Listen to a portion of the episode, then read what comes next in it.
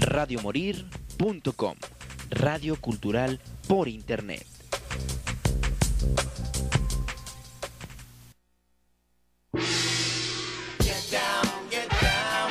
Bienvenido al lugar donde séptimo arte no solo se ve, sino que también se escucha. Salavir, donde la música, la fotografía y la imagen dan lugar a Salavir. Comenzamos.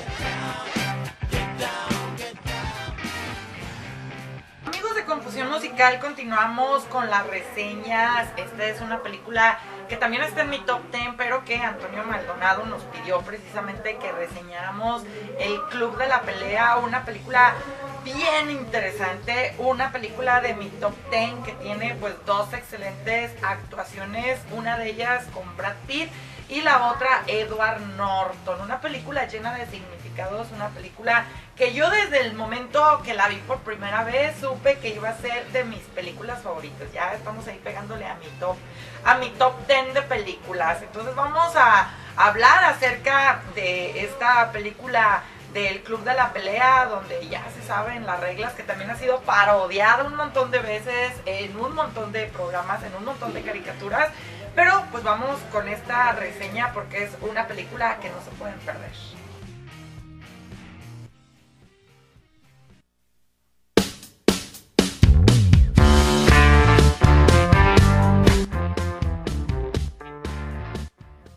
Bueno, pues lo prometido es deuda en nuestro canal. Seguimos con las reseñas y el día de hoy toca el turno a una reseña recomendada por uno de nuestros suscriptores, que es El Club de la Pelea, que bueno, es una película que estaba considerada ten de películas de todos los tiempos, pero que después de un análisis más profundo, pues encontré cosas bastante interesantes que tienen que ver no solamente con el mensaje de la película, sino con la filosofía del actor principal o el protagonista y de esta evolución como ser humano. Esta película está marcada por varias situaciones. En primer lugar, es una película de 1999. Para los que vivimos esa época, sabemos que el cambio de ciclo causó muchísima controversia entre la generación X, generación de la cual pues yo pertenezco. Este cambio de ciclo que nos daba un mundo tecnológico lleno de posibilidades, donde se decía que el sistema de las computadoras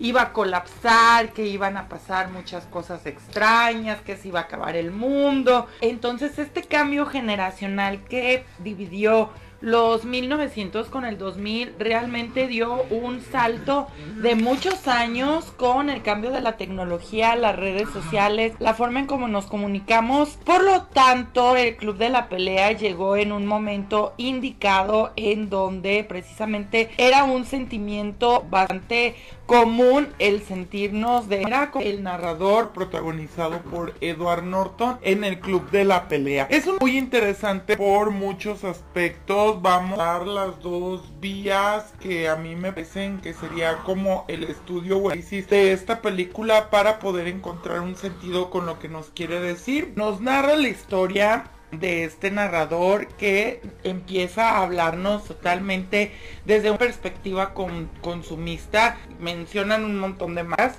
en un estado enteramente consumista y que no le permite descansar bien, por lo tanto sufre de insomnio bastante fuerte, por lo cual recurre a algunos grupos de ayuda y es donde por medio del sufrimiento de los demás, pues se siente realmente liberado, empieza a llorar mintiendo que él está enfermo, que tiene alguna enfermedad terminal como todas estas personas de estos grupos de ayuda y esto le permite dormir. Es algo bastante contradictorio porque aquí vamos a ver a alguien que tiene una vida acomodada, un estatus social bastante acomodado, que tiene todo y que al ver el sufrimiento de cerca, esto lo hace como sentirse tranquilo y le permite descansar. Él trabaja analizando accidentes automovilísticos y tiene que viajar de un lado a otro. En uno de estos grupos de ayuda conoce a Marla Singer, quien lo mueve completamente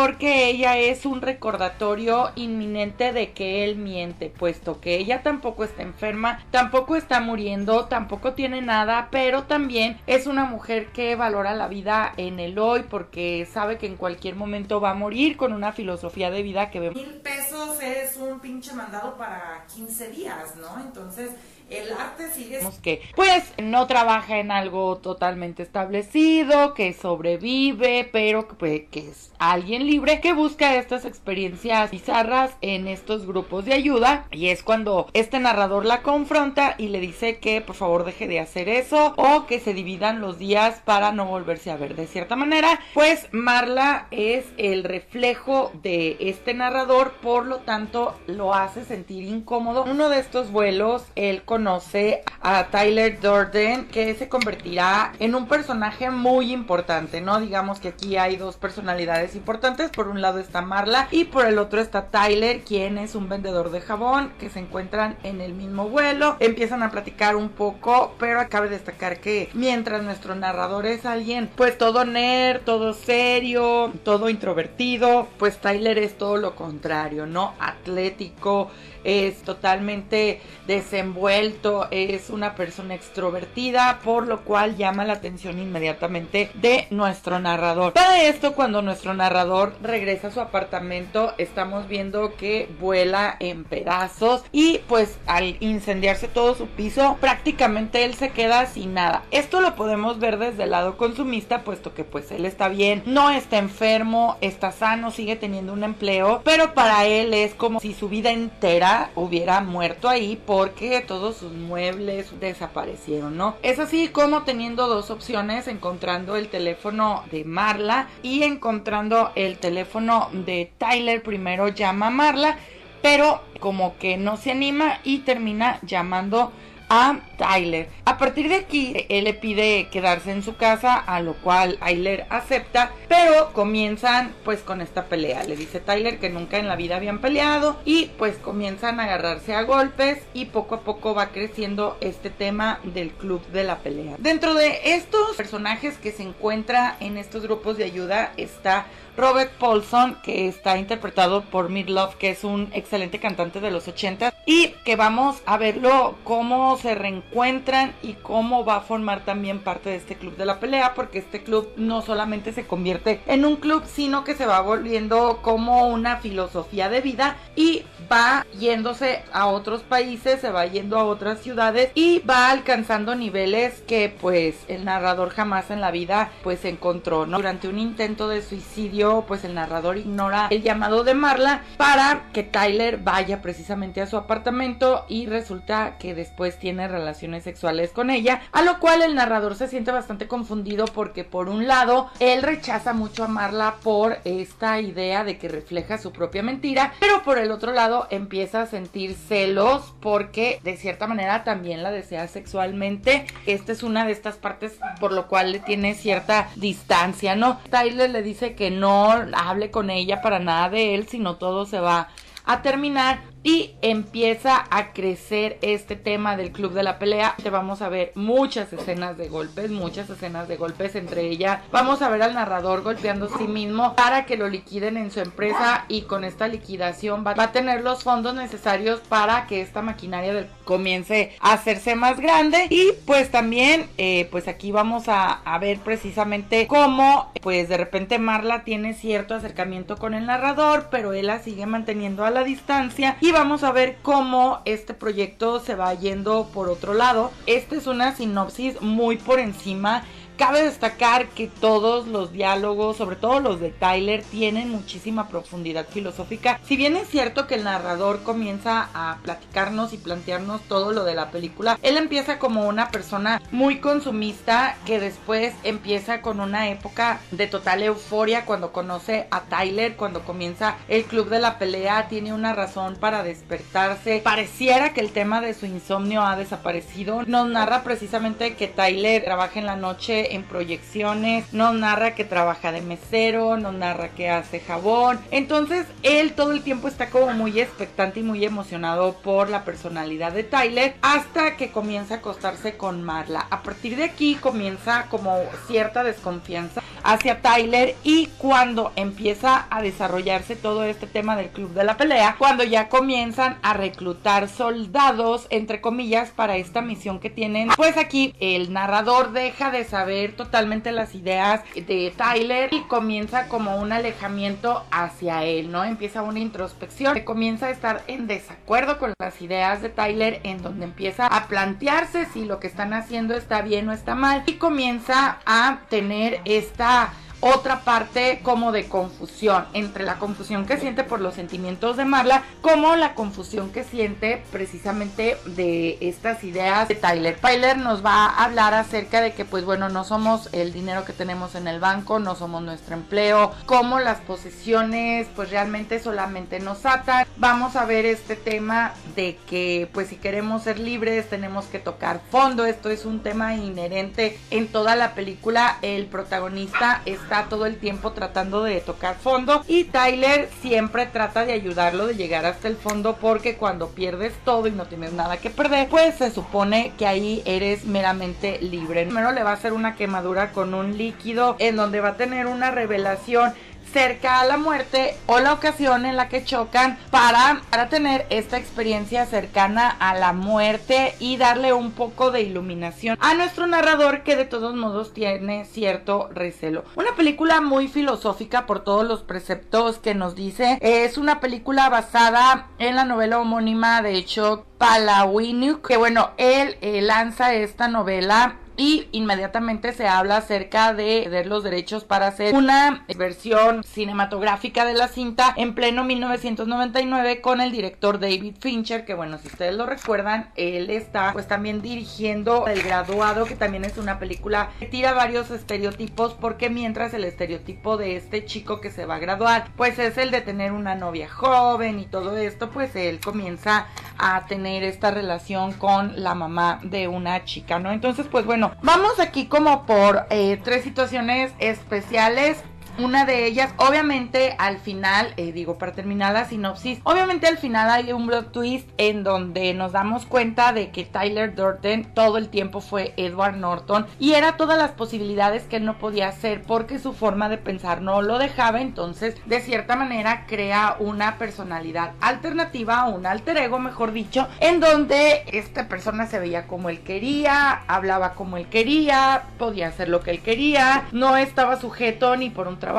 ni por los valores convencionales de la sociedad conservadora. Todo lo podemos ver por el lado de la enfermedad mental, que nuestro personaje presenta un trastorno disociativo de la personalidad, que es este mero tema de despersonalizarse en ciertos momentos cuando Tyler Durden entra en escena y él queda como un mero espectador, dándole de cierta manera las decisiones, el poder y la responsabilidad de los actos a este alter ego que es Tyler Durden y es hasta el momento cuando nuestro narrador comienza a tener esta duda o a tener este remordimiento que empieza pues a empezar a saltar esta imagen de Tyler porque de repente de un momento a otro desaparece, que es cuando nuestro narrador está más consciente del daño que comienzan a hacer con estos proyectos dentro de este club de la pelea, con este terrorismo que más allá que atentar contra las personas están atentando contra la ideología de la sociedad perfecta, como el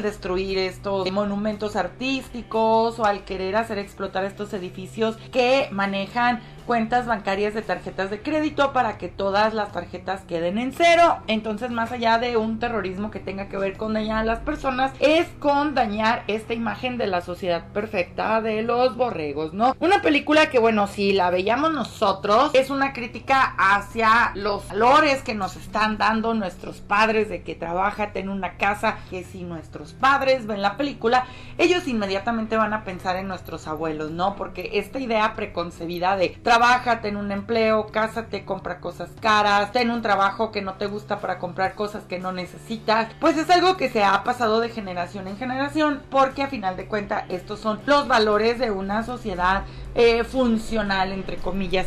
Aquí cabe destacar precisamente que si nos vamos hacia otra corriente, entraríamos con lo que sería parte de la ideología o de filosofía nihilista, del nihilismo. Positivo hay positivo y hay negativo y como en otras reseñas pues ya hemos mencionado a Nietzsche. Creo que en esta reseña cabe destacar que hay ciertos guiños hacia su filosofía porque bueno, en su libro de Así habló Zaratustra hay un apartado que es la teoría del superhombre de Nietzsche, que bueno, aquí habla que el superhombre niega la existencia de Dios y que al no haber eh, un Dios, obviamente se supone que este sería el aceptar que la vida es aquí y ahora y no hay un más allá donde vayamos a ser plenamente felices, pero también esto hace que asumamos totalmente la responsabilidad de nuestros actos, de nuestras decisiones, por lo que pues esto sería bastante interesante porque todos los valores decadentes que de cierta manera existen en nuestra sociedad, muchos de ellos están basados en la religión. Si bien la película no habla de religión como tal, sí habla de esta sociedad llena de valores que van de un lado a otro, de un lado a otro, pero que aquí nos habla precisamente que esta ideología del superhombre es transmutar todos estos valores y volver a construir ahí donde se ha destruido. Esto quiere decir renunciar como a toda esta parte de la sociedad y a partir de aquí fundar los propios valores que de cierta manera Tyler Durden dice en una frase la autosuperación es la masturbación mientras la autodestrucción es el sexo, ¿no? El tema de eh, este superhombre pues bueno es renunciar a estos valores, sobre todo el de los esclavos entre maneras entre, entre comillas, que pues dice que los esclavos son estos que hacen todo una y otra vez y que van en una especie de rebaño, porque de cierta manera hasta los soldados que reclutan para este proyecto dentro del club de la pelea son los borregos, mientras el narrador y Tyler es como una meta hacia el superhombre, porque ni siquiera Tyler Durden es como el superhombre aún. Los preceptos precisamente de el superhombre son que ansía vivir, ocupa de la vida ama la fuerza, el poder y la rebeldía, que bueno, esto se podría meramente ensalzar con todo lo que hacen estos sujetos del club de la pelea. Eh, no está sometido a ningún precepto moral, aquello que favorece la vida es bueno y lo que la perjudica es malo. Aquí vemos cómo renuncia a su trabajo o bueno, cómo hace que lo renuncien después de golpearse a sí mismo y querer culpar a su jefe. Entonces, pues bueno, él ya no está al tanto ni de lo de las tarjetas de crédito, ni la ni comprar, ni el consumo mismo ni nada, sino que su vida ha dado un giro en donde el placer está en las peleas, en esta lucha física, en donde saca todo y se siente vivo. Es un ser superior que dice sí a las jerarquías, la igualdad solo lleva a la moral del rebaño, por lo tanto, él es la cabeza de este grupo. Ha transmutado los valores de la moral tradicional porque ellos ponen sus propias reglas, si ustedes lo recuerdan, parte fundamental del club de la pelea son las reglas, tanto así que pues bueno, creo que todos nos sabemos de memoria cuál es la primera y segunda regla del club de la pelea. Vive fiel a la tierra y no a la metafísica ni a Dios, no le preocupa el más allá. Por lo tanto, pues ellos piden como esta onda de vivir el aquí y el ahora. Y, por ejemplo, esto de vive la voluntad de poder, de dominar, de ser señor y no esclavo, no ser del rebaño. Quiere volver a vivir, quiere el eterno retorno porque sabe que no hay un más allá, sino que la vida es aquí y ahora. De cierta manera, esta es parte de la meta de nuestro narrador, tal vez transmutar en un estado en donde sea un superhombre, en donde claro que Tyler Durden le enseña muchas cosas, pero para continuar con su eh, evolución necesita matar a su maestro para poder ahora sí él tomar sus propios valores y aprender a ser alguien superior. Para eso vamos a ver una escena antes de que exploten todos estos edificios de tarjetas de crédito en donde él se dispara a sí mismo para de esta manera acabar con Tyler, ¿no? Una escena bastante fuerte, todo digo, es una película visualmente impactante, llena de violencia, llena de sexo, de escenas muy explícitas, pero que al final de cuentas tienen un contexto bastante interesante porque cuando el narrador eh, reniega precisamente de la presencia de Tyler es cuando puede hacer acercarse a Marla ya sin restricciones, ya sin estos miedos, ya sin estas inseguridades, aceptando ser quien es, aceptando quién es Marla y dejando ir a Tyler porque su evolución ya no requiere de él. Entonces es una película llena de matices, bastante interesante, que habla mucho de esta generación X, de este cambio de siglo y de toda esta filosofía del nihilismo, que bueno, está bastante interesante porque al momento de ser una película, tal vez nosotros eh, creamos que solamente estamos viendo algo sin contexto, pero obviamente todo aquí está acomodado para darnos a entender todo este proceso por el cual pasa nuestro narrador para poder evolucionar y dejar estos amarres que lo tienen sometido al insomnio, que lo tienen sometido a estos grupos de los cuales se hace adicto y entiende su verdad, entiende quién es y nos da una esperanza sobre la evolución de este narrador. Pues ahí está, díganme qué opinan, está mentalmente enfermo, si es una película que habla sobre una filosofía más allá o simplemente habla de violencia y de Ustedes díganme qué opinan. Mi nombre es Beatriz Navarro, cuídense mucho. Seguimos con otra reseña la siguiente semana. Hasta luego algo de lo que nosotros pudimos escuchar en nuestro canal de YouTube, la reseña de El Club de la Pelea. Así que pues está bastante interesante porque ustedes pueden ver todas nuestras reseñas y escucharnos en nuestro podcast de... Eh, de Confusión Musical, en donde también incluimos el programa Salavi, para que ustedes puedan disfrutar del arte y el cine y de todo. Ahora sí que vamos a platicar, bueno, estrenos de la semana. Vimos tres películas bastante interesantes, ya se acabaron los embargos, entonces sí podemos hablar de ellas. No, no, no, es que luego, no, no puede ser. todavía pendiente hasta la próxima eh, Y luego, oye, pero es que la nota, pues es que me dijiste que no hablar y pues hablé en el podcast, pero pues en la acá no, ya casi, así ya se la sabe, ¿no?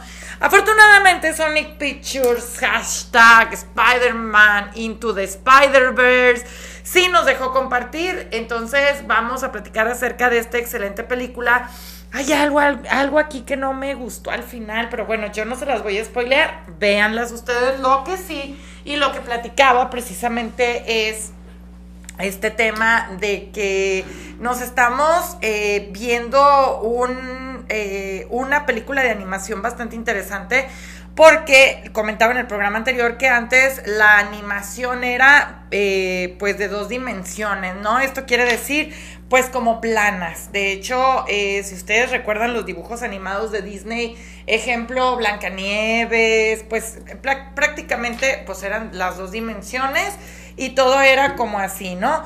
Ahora, pues bueno, la dimensionalidad de la animación hace que sea tridimensional. Esto quiere decir que tenga forma, fondo, eh, altura, anchura, etcétera. Digo, eso es de dibujo básico.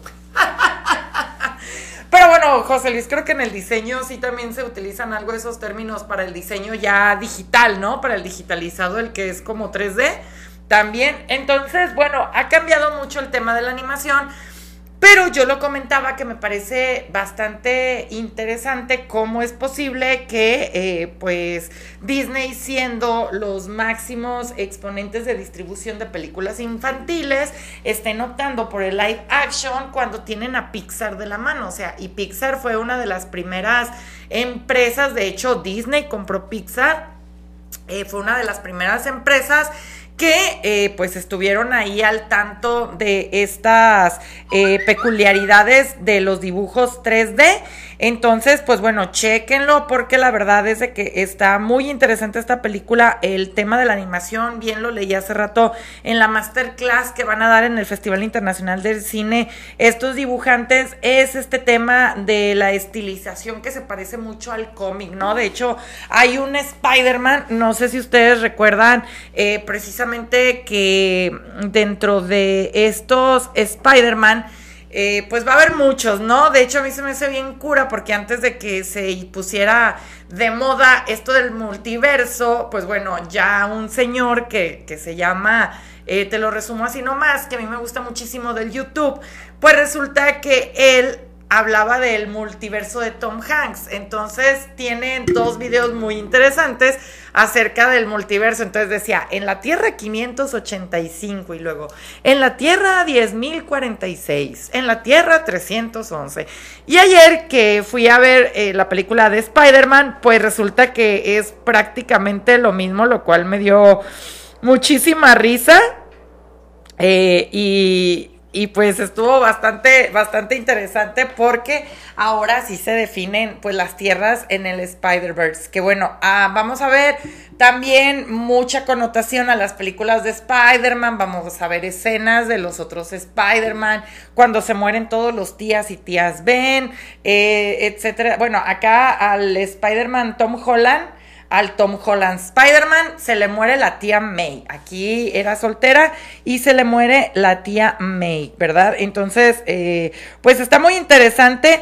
Una película muy padre, digo. El tema de la animación nos da eh, más posibilidades que live action, porque bueno, la verdad es de que al hacer eh, pues un live action, estamos con actores, que hay muchas cosas que por mucha pantalla verde no se pueden hacer.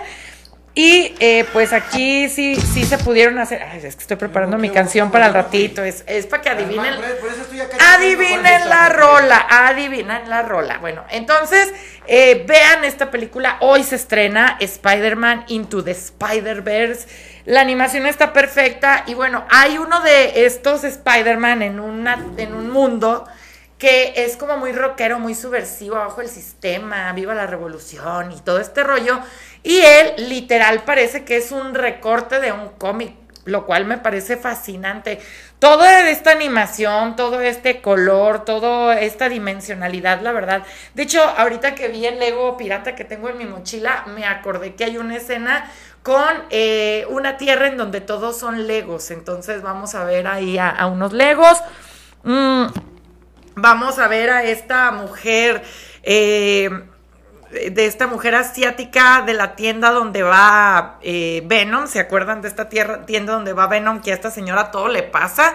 Ah, pues vamos a ver a esa mujer, entre otras cosas. Entonces, pues bueno, nosotros, eh, la verdad, estamos muy felices. Seguramente yo estuve escuchando los gritos así de todos los fans geek. Yo no soy tan geek, pero la realidad es de que la película está bastante buena. Pero me pasó algo que me pasó con Rápido y Furioso. No puedo decir spoiler, pero sí, o sea, ¿por qué? O sea, la pregunta al final es ¿por qué? ¿No? Entonces, véanla, la verdad está muy interesante, está muy chida, está muy padre. Y también, pues vimos otra película que se llama eh, precisamente Boogeyman, que bueno, aquí en México es como siempre te decían, ay no, si no te portas bien va a venir el coco y te va a llevar, ¿no? Bueno, ahorita ya es, no sé, ya que le digan a los niños para asustarlos, creo que realmente nada los asusta ya a estas alturas del partido. Los amenazan con Fede Lobo, Luisito Comunica. Hoy nomás Fede Lobo, ¿qué es eso? No, no, no estoy... youtubers. Estoy, estoy, estoy muy perdida yo en estas ondas de Y ahorita los amenazan con TikTokers y youtubers. Hoy nomás, hoy nomás. Sí, porque antes era el ¿Cómo se llamaba? Ay, el que se parecía a Michael Jackson, que también estuvieron subiendo una, una creepypasta ahí de... Una creepypasta, no me acuerdo cómo se llama. Es el Ayuwoki. Ayuwoki es el Ayuwoki. ¿Y saben de dónde sale el Ayuwoki? De... Ayuwoki, Ayuwoki, De ahí nace el Ayuwoki, güey. O sea, any, any, any, any, are you okay? Any, are you okay? Entonces, entonces de ahí sale el, el Ayuwoki, ya saben, ¿no? Mexicanizado al mil. Bueno, entonces, eh, ¿a qué iba con esto? Ah, ya, que el coco, ¿no? Entonces a nosotros de niños, bueno, José Luis, yo creo que lo espantaban con el tiranosaurio, no sé, ¿qué te decían, José Luis? No sé, ahí, ahí viene el velociraptor. el, viejo del costal. el viejo del costal, el ropavejero, el... Uy, hacía mucho que no escuchaba ese término, el ropavejero, ¿no? Entonces, eh, pues en Estados Unidos es el boogeyman, que de hecho no tiene como una definición literal. No tiene boogeyman, es como boogie, no sé, no sé. Bueno, no, no hay una definición eh, literal, es como estas palabras que son para describir cierta cosa y ya, eh, en el inglés. Y eh, pues es una entidad que asusta a los niños en la oscuridad, que se mete debajo de la cama, etcétera, etcétera. Y de la mente de el gran Stephen King, que es uno, me vale madre que diga la gente que es comercial, es un muy buen escritor de terror. Y tan es así que pues ahí está eso, ahí está eh, Carrie, está La Milla Verde, está eh, esta película de Stand By Me, que es un cuento, pero lo convirtieron en película, están varios. Entonces, eh, de la mente de él nace a partir de un cuento, pues precisamente la historia del Boogeyman, que de hecho, no manches, yo si, si fuera, si uno de los guiones y aceptar en Netflix, yo haría una serie de todos los cuentos de Edgar Allan Poe, o sea, lo que es Poe y Lovecraft, la verdad es de que traen unas ondas bien interesantes y también Robert Blanche tiene unos cuentos muy perros, entonces yo haría esto. Ahorita vamos a desenvolver un poco más acerca de esta película del Boogeyman. Y vamos a platicar también acerca de la película de Cuando ellas quieren más, que la verdad es de que es una traducción de estas, no sé, yo creo que hay un departamento de traductores de títulos muy pendejos. Muy raros, ¿no? Que luego ponen otras cosas bien raras, pero que en el inglés se llama The Book Club, que es el club del libro.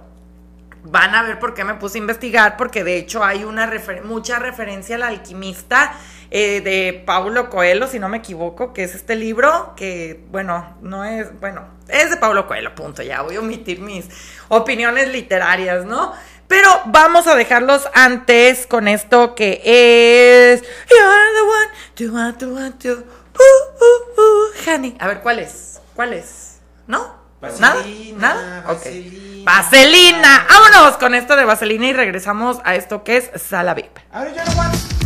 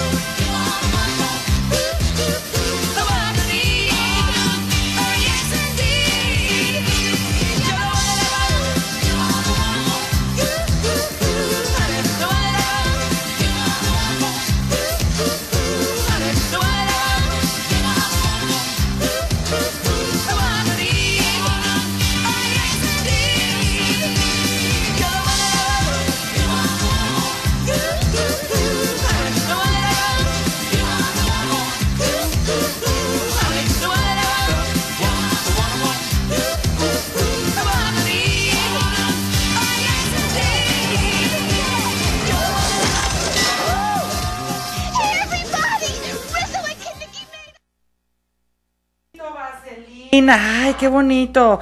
Me hace recordar mis viejos tiempos cuando yo quería ser, ¿cómo se llama? Cindy. Cindy, Cindy. Sí, ¿verdad? Sí se llama No, Cindy. No, no me acuerdo si se llama Cindy. No, no te creas. Sandy, Sandy. Sandy. No crean, la verdad, que con la mala. ¿Cómo se llama la mala? No, no me acuerdo, pero la Sandy se me hacía muy pendeja, la verdad. Ah, bueno, ¿qué más? Ok, estábamos en el Boogeyman. De la mente del escritor Stephen King, que es un escritor prolífico, que de hecho él tiene sus oficinas, tiene una oficina en Warner, imagínense, o sea, está la Warner Pictures y ahí tiene su oficina el señor Stephen King. Que de hecho por ahí cuando Jim Carrey estaba haciendo, ese es un dato bastante curioso, cuando Jim Carrey estaba haciendo esta película de eh, El hombre en la luna, el, el lunático, perdón, eh, el lunático, que habla acerca de este comediante, pero que él se metió tanto en el personaje que no podía salir. Un día se fue a la oficina de Stephen King para decirle lo que pensaba de él. Afortunadamente Stephen King no estaba y nunca se enteró.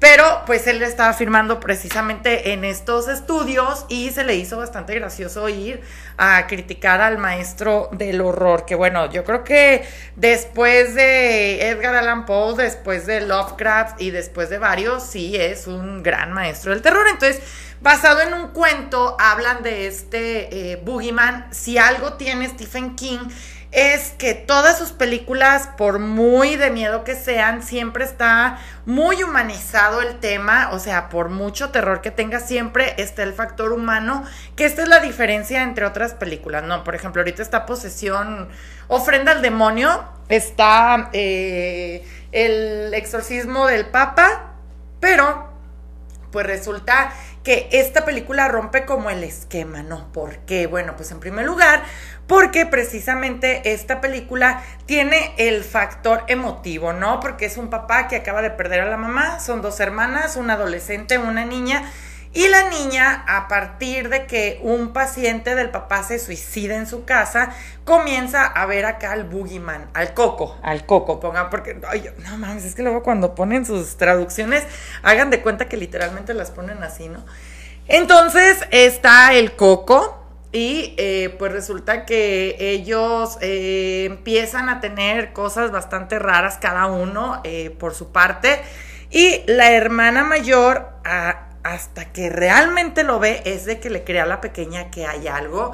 Es una entidad que precisamente platican que está desde antes de todos los tiempos, o sea que es una entidad que ha estado y que si se pega como a tu familia, no va a terminar hasta No que todos suelta. terminen muriéndose. Entonces, es una película bastante interesante. Sí me sacó dos, tres brincos, la verdad. Sí brinqué dos, tres veces. Sí me asusté. La verdad es de que sí me asusté. Y eh, pues está muy padre, está muy interesante esta excelente película. Así que vayan a verla. No es la ultra película de terror que todos esperábamos, no. Yo creo que hasta ahorita ese puesto lo sigue teniendo el conjuro, obviamente después del exorcista.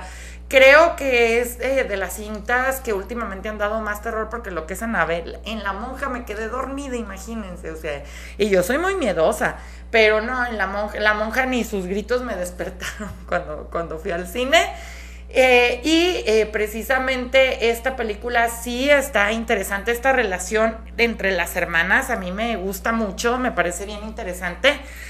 Además, de que tiene también otros grandes eh, momentos, momentos muy especiales, como este tema de que el papá no quiere hablar de la muerte de la mamá, que no lo puede soltar, que no puede como conllevar eh, esta existencia, no puede compartirlo con las hijas. Entonces, todo este argumento eh, emocional tiene que ver de la mano de las letras del maestro del terror Stephen King, ¿no? Que bueno, si ustedes me preguntan cuántas películas hay adaptadas de Stephen King, voy a tratar de hacer un recuento si aquí los muchachos se acuerdan de alguna para que también me apoyen, pero bueno, Eso el- es una. eso es una, eh, Carrie es otra, Carrie es otra. eh, Milagros Inesperados que se llama The Green Mile o la, o la Milla- Milla, Milla Verde, Verde, es, una. otra, eh, no, esa no. Había, había otra de una casa, cómo se llama.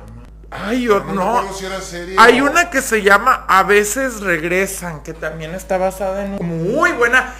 Eso tiene que ver mis terrores al mismo tiempo. Un tren, un tren que mata a unos morros. Es que, me- bueno, yo le tengo pavor a los trenes. Y cacar que Stephen King también tiene un trauma con La los trenes. Oscura. La Torre Oscura. eh, tiene un trauma con los trenes porque él de pequeño perdió a un amigo de la escuela en las vías del tren. Si ustedes recuerdan la trama de Stand By Me, dos niños a buscar A ver, de, la escuela en las vías del tren es porque Stephen King en su eh, niñez precisamente también dio así a un compañero de la, y quedó eso ahí en, la cabeza de este escritor. Eh, también sido alcohólico. ¿no de? Cementerio de mascotas es de Stephen King. Eh, Misery, uy, Misery. No, no, no, no. cierto. Cujo es de Stephen Cujo King. también, sí. Eh, ¿Qué más? Eh, Cell, malísima, es- pero es de Stephen King. Esta película de, eh, de Boogeyman es de un cuento de Stephen King. Eh, Cell es de, eh, es de Lee que también este empezó a escribir también cosas duras. La, la de los 60 donde el güey rompe puerta y aparece. Eh, resplandor, Resplandor. el resplandor, eh, Doctor Strange, bien. Eh, que, ay, sí. No, sí me- no sé qué estoy pensando.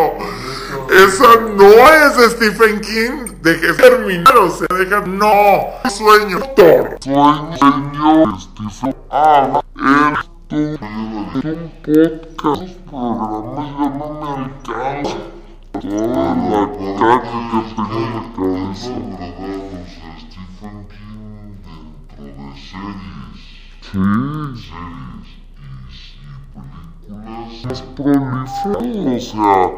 Y de la película que Felipe de los 70 o sea, estamos hablando 70s, 80s, 90, 2000, 2010, 2020, 50 años de producto de. Estamos hablando que este hombre ha de tener unos 70, 80 y se me hacen dos, eh, y prácticamente él hizo, bueno, es que son tantos datos, él era pobre de hecho y él empezó a hacer su fortuna a base de, de estos libros, o sea, porque primero fue vendiendo, el primer libro fue un éxito que fue Carrie. Y eh, inmediatamente lo firmaron para los derechos de la película. La película es buenísima. De hecho, es también súper setentera. Que de hecho, la mala es la que sale con Morphy. La, en- la- la mala fue la reversión, la, la, reversionaron. Ajá. Pero la mala es la que sale con el oficial Morphy en eh, Robocop. Cabe destacar que la que la que es ahí la amiga mala, mala onda que anda queriendo eh, bañar en sangre a la Carrie. Y que bueno, el tema, pero un poco porque al final del libro incendia todo el pueblo, no solamente incendia la En la escuela, película original. incendia. En la película original. No, solo la, no, en el remake. En el remake, malísimo, por cierto que hay dos remakes de Carrie, se incendia todo, porque, o sea, tenía una telequinesis Muy muy, avanzada, ¿no? Entonces, en la película original solamente crucifica a la mamá con los cuchillos incendia la casa, pero en, la, en el libro se incendia todo, ¿no? Al igual que eh, las, eh, la serie de eso, pues realmente eh, no era una película, era una miniserie. Cabe destacar que después la que pegaron. dijiste- ahorita que dijiste la película, del hombre del saco de la película, también es Stephen King, es de los ochentas. El hombre del saco, el cementerio de mascotas. Ay, la primera me daba tanto miedo. Hicieron un remake ahí. Ay, ya saben que luego todo quieren meter digital. Malísimo. A mí me daba miedo el niño que salía vestido así como de arlequín. Un niño así chiquito. Uy, los gatos. y- Ay, no. Los me gatos, gustaba, me gustaba. Me daba mucho miedo esa película, eh, de, de Stephen King, de Cementerio de Mascotas. Había dos partes. Y luego cuando va y entierra al a la esposa y al hijo y, y todo el pedo. Entonces está muy, muy buena. Véanla también, vean esta excelente película. ¿Qué más? ¿Qué más? Bueno, pues hay películas de él para aventar para arriba. Me quiero acordar y no puedo. No, es que son demasiadas. De hecho, yo creo que en algún momento me voy a aventar eh, un video, digo, ya con más datos un poquito más organizados.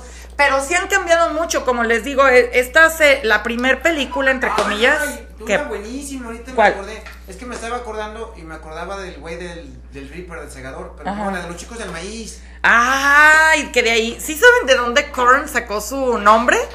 De ahí, de esa, Esa película. película, sí. Ajá. Que de Sí. hecho son dos. Creo Ahorita que fueron dos. de la de Green Reaper de, que hicieron en los 90. Ajá. güey, acá, que estaba acá como en. Que es como un espantapájaros, Un ¿no? espantapájaros, ¿sí te Que despierta Sí. cada no sé cuántos años. Y que hicieron como cuatro películas, creo, de eso. Ujú. Y me estaba acordando de Reaper. Ah, pues los chicos del. Pinche peliculón de los, de los 80. No, y aparte qué miedo, o sea, qué Esa miedo con los sí sacaba un morros. puto susto. Sí, no. La verdad es de que el cine en los ochentas y en los setentas estaba, pues digo, pues de ahí salió El Exorcista, de ahí salió El Exorcista, de ahí salió El Resplandor, eh, de ahí la pesadilla en calle en el infierno, todas estas. Entonces, la, la verdad es de que sí, Stephen King tiene para aventar para arriba. Y bueno, les decía que eh, la serie hay muchas cosas que omite la de eso. La película más acertada a la realidad es la última que dividieron en dos partes. Una donde están pequeños y la otra donde están jóvenes. El pedo es de que a mí no me gusta tanto el Pennywise. Yo me quedo con el Pennywise de la serie. Aparte está, eh, pues, el, el actor es el mismo que hace el show de terror de Rocky, que es un actor todo eh, camaleónico, que puede hacer un montón de, de personajes bien extraños. Que de hecho esta película del show de terror de Rocky es una película de culto que de repente Cinema Canta trae mucho a escena porque eh, para los que son como fans cinéfilos machín de esta cinta, hay partes, eh, tiene como su propio protocolo, ¿no? O sea, en cierta manera, en una avientan globos, en otra aplauden, en otra bailan, en otra así, ¿no? En otras cantan. Entonces, eh, estas partes de las películas del fan made de estas películas está, está muy chido. Pero eh, sí han tenido muchos cambios, ¿no? Por ejemplo, esa película eh, asesinan a un chavo por temas como medio racistas. A, Berbe- a Beverly su papá la violaba literal, o sea, abusaba de ella, entre otras cosas que suceden eh, en, este, en este tema. Y el Pennywise era como un demonio ancestral y se transformaba en varias cosas. Entre estas transformaciones, bueno, se, se transformaba en el payaso Pennywise, pero también se transformaba en, eh, por ejemplo, en la luna, o se transformaba en una arañota, o se transformaba en varias cosas, ¿no? Entonces, eh, todas han tenido cambios. La milla verde también te hacen ver así como que todo muy bonito y todo muy padre. Y no, de hecho, este carcelero eh, no se muere, ve morirse a todos. Y nada más él y el ratón no se mueren porque absorbieron parte del poder de este personaje extraño que para mí, la verdad es de que el libro está... O sea, no, el libro tiene un montón de cosas que la película no tiene. Pero la película en sí es un película, no, no, no, no, no, no. O sea, la verdad es de que es de las mejores películas eh, adaptadas de libros de Stephen King. La actuación de Tom Hanks es una de las mejores actuaciones, eh, la, de, la de esta película. Y el tema, ¿no? Es un tema como muy macabro porque nunca entendemos si es un ángel y si es un ángel, ¿por qué lo mandaron a un mundo como tan malo y por qué se quiere morir y, que terminan matándolo? O sea, lo terminan llevando a la silla eléctrica y no hacen nada para salvarlo. Imagínense el remordimiento de, de estos sujetos que tuvieron toda su vida. Muy bueno, ¿no? Entonces, pues bueno, y recomendación de la semana, recomendación de la semana. Vean la película, fíjense que yo la acabo de ver porque estaba buscando películas para mis reseñas y eh, me reencontré con la película de Beetlejuice y le vi un montón de cosas que no, o sea, creo que tenía muchos años sin verla y me sorprendió mucho cómo cambian las películas cuando uno cambia, ¿no? Porque, por ejemplo, tiene todo un tema de la burocracia del estar muerto, que tienes que hacer fila y pedir tu turno y todo esto. Y yo no lo entendía cuando, cuando la vi, ¿no? Ahora ya la veo y, no, o sea, me cago de la risa porque claro que, que le entiendo y claro que me da muchísima risa. Entonces, ¿mande? Entonces, pues véanla, porque, porque la verdad es de que está muy chida. Eh, y vamos a encontrar eh, cosas bastante interesantes en esta excelente película. Así que chequenla porque eh, les va a gustar muchísimo. Sobre todo porque ahora se está fraguando que viene una segunda parte donde va a aparecer precisamente otra vez pues Michael Keaton que ahorita está haciendo grandes cosas de hecho va a aparecer en la nueva película de Flash como el primer Batman y también va a aparecer eh, en Beetlejuice como Beetlejuice, que de hecho tiene una aparición solamente de 17 minutos en toda la película y todas sus apariciones son geniales. La verdad es de que, o sea, yo ahora ya con un ojo más analítico las volví a ver y me, me encantó, ¿no? Me encantó. Y pues también eh, va a estar esta chica... ¿Mande? Winona Ryder y su hija va a ser la nueva Merlina. Entonces ahí, porque si ustedes se acuerdan de Lidia, pues Lidia era toda gótica, toda dark y pues ahora va a tener a una hija porque si recuerdan Beetlejuice estaba enamorada enamorado de Lidia y de hecho él la quiere obligar a casarse con ella. Entonces aquí la la pregunta es, pero pues ¿será hija de Beetlejuice? No es hija de Beetlejuice. ¿Qué pasa? Ahora se va a enamorar de la hija, eso estaría muy random. Entonces vamos a ver qué es lo que sucede, porque también esta chica Gina Ortega ahorita tiene muchísimo trabajo. Va por la temporada número 2 de Merlina, que si no han visto Merlina, véanla. A mí toda esta parte de que se avienta una canción de Vivaldi en el cello y todos estos temas de los concursos de la escuela eh, de Edgar Allan Poe y todo esto a mí me parece bien interesante. Entonces, véanla, acaba de salir en Screen 6 y pues ahora se ve que va a salir en esta segunda parte de Beetlejuice. Todavía no sabemos cuál sea el meollo principal de esta película. A mí me encantaría que regresaran todos los personajes originales. Eso sería así como lo ideal, pero pues vamos a ver cuáles son los que Tim Burton alcanza a rescatar, ¿no? Porque pues realmente eh, hay personajes muy interesantes y pues ahí digo, aprovechen a Michael Keaton que ya se nos está yendo. Ahorita es el momento en el que saquen todas sus películas y las comiencen a ver otra vez porque ese hombre después de hacer Birman, pues digo, es uno de los pocos que bajita la mano pertenece al universo cinematográfico Marvel como villano precisamente de estas películas de Spider-Man y pertenece, perdón, de, bueno, sí, de Spider-Man porque es Venom, o sea, entonces, este, y pertenece al universo cinematográfico DC como Batman. Entonces, Felipe, ¿nos puedes poner una canción, por favor? Sí. Ok, vamos entonces, yo creo que con esta canción, sí, con esta canción nos despedimos. Sí, ahora nos vamos con el mood de los musicales. Esta canción es de Chicago, uno de mis musicales favoritos, porque a mí sí me gustan los musicales. Mi nombre es Beatriz Navarro, recuerden ver nuestras transmisiones martes y jueves, ver eh, nuestros videos en YouTube y escuchar nuestros podcasts en Spotify. Vámonos, muchísimas gracias.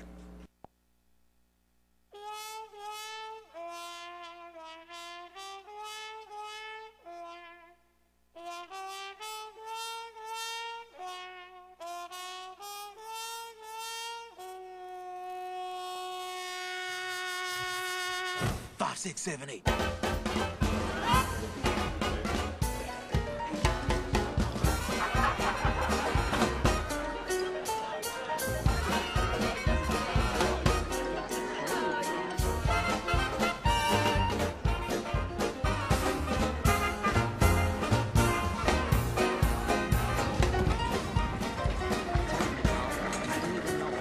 Anybody seen the Kelly sisters? You're up in five.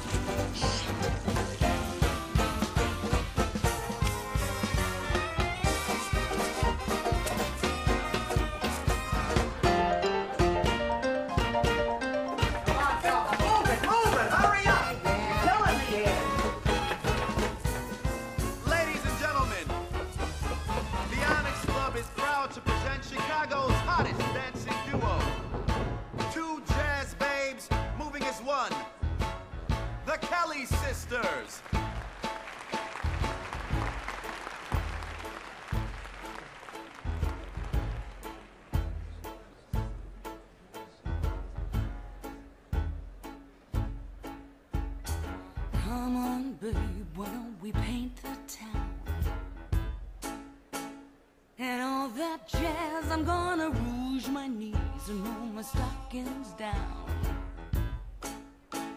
and all that jazz. Start the car. I know a whoopee spot where the gin is cold, but the piano's hot. It's just a noisy hall where there's a nightly brawl and all that jazz.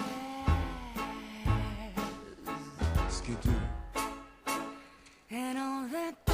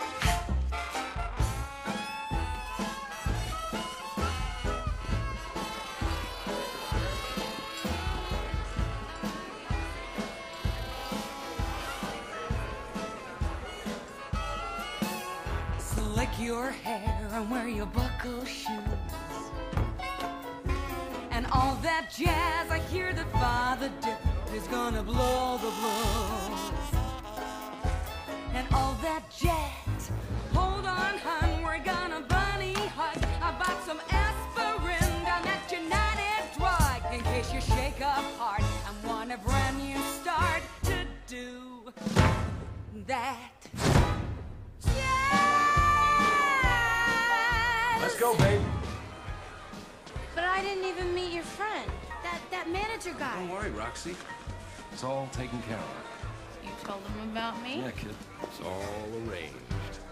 Find a flask, we're playing fast and loose.